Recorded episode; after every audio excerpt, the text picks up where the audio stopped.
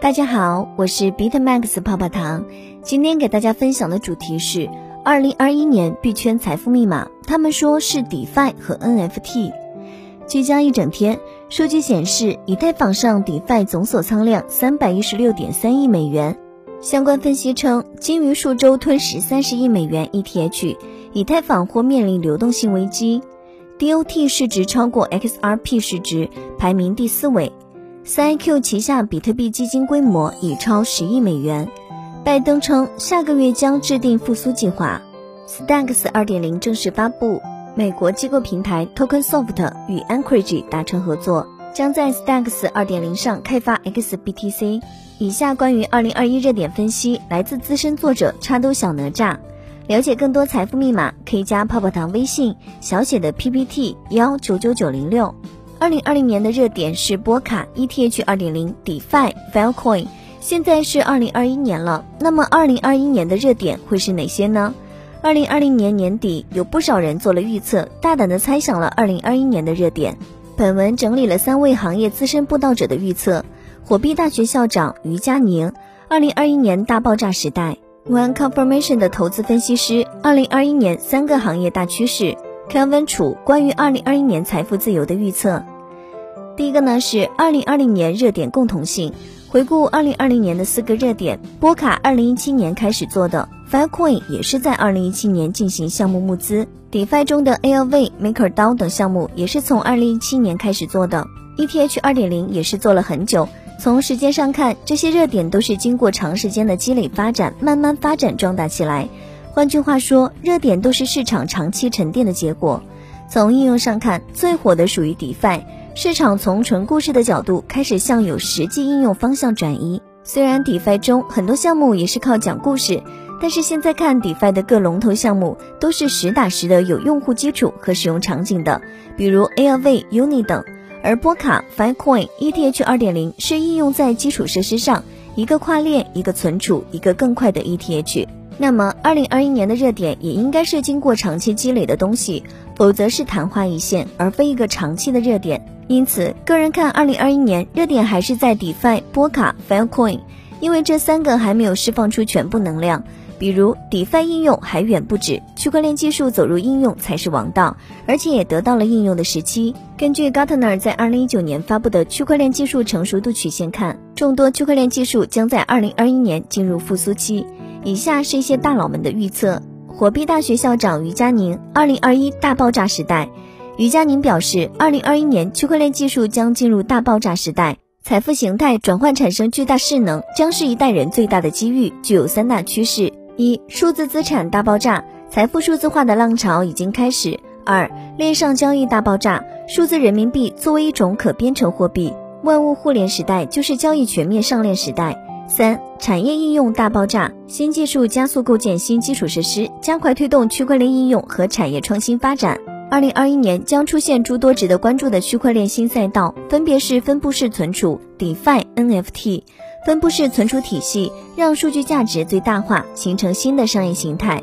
DeFi 预示着新一代金融革命正在来临，区块链正在全方位改变金融体系。NFT 助力资产上链的模式，开拓了数字财富的疆域。对于 NFT 赛道，想说的是，在二零一七年开始受到关注，因为一只以太猫的出现。二零二零年，在 DeFi 的带动下，NFT 也得到了一定程度的发展，NFT 的基础设施也会越来越健全。三 One Confirmation 的投资分析师，二零二一年区块链行业的三大趋势：一、加密艺术，加密艺术行业的交易量环比增长了百分之五十以上。拥有一百七十多万 Instagram 粉丝的数字艺术家 B Play 发行了 NFTs，并将他一些艺术作品进行了代币化。为什么我认为加密艺术潜力无穷？一、区块链可以很容易的验证艺术品的真实性，而非传统艺术品，像是毕加索的画，虽然难以伪造，但也难以验证。二、NFT 为数字艺术家开启了一种新的商业模式，可以出售个人艺术品，而不依赖于商业客户的佣金。三、加密艺术处于有利地位，能够抓住艺术世界品味从婴儿潮一代到千禧一代的转变。四、加密艺术是使用区块链和加密货币的潜在主要途径之一。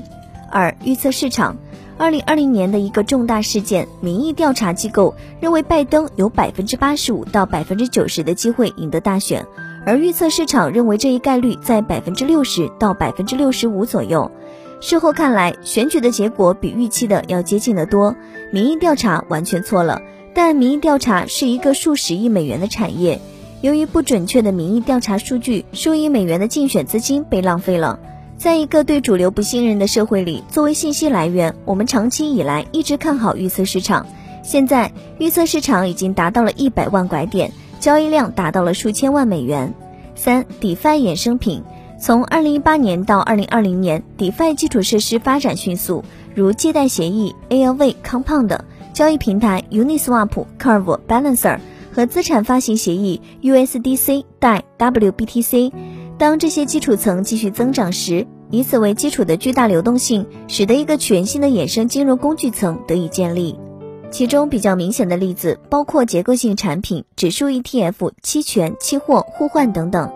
在传统金融中，衍生品市场的规模是现货市场的数倍，贝莱德的市值为一千亿美元，而结构性金融产品的总市值估计要高出五至十倍。如果要延伸到 DeFi 行业的话，这意味着衍生品项目中存在着重大机遇。当前仅是即将到来的一切的冰山一角。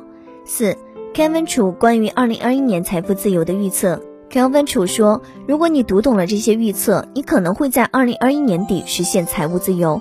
给了二十一个预测，比较多。先简单总结三个比较直接的预测。